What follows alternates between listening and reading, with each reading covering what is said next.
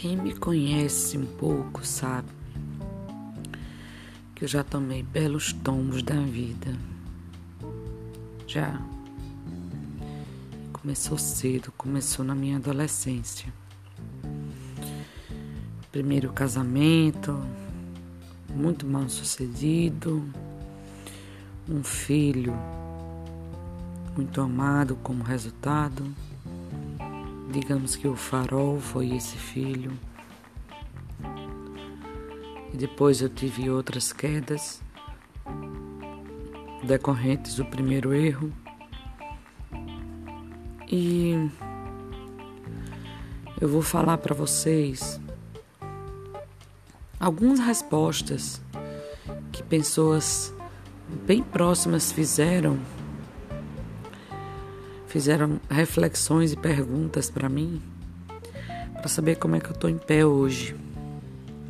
Principalmente morando fora do Brasil temporariamente. Uma das perguntas é como é que eu consigo viver? Minha resposta é que eu me coloco em primeiro lugar. Primeiro eu, depois os outros. Que esse outro seja minha mãe, meu pai, meus filhos. Primeiro eu.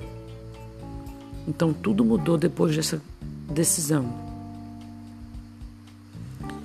A segunda pergunta que as pessoas fazem é do tipo: Quantas vezes você considera que você caiu na vida? Aí eu dou uma resposta curta, sem muita explicação.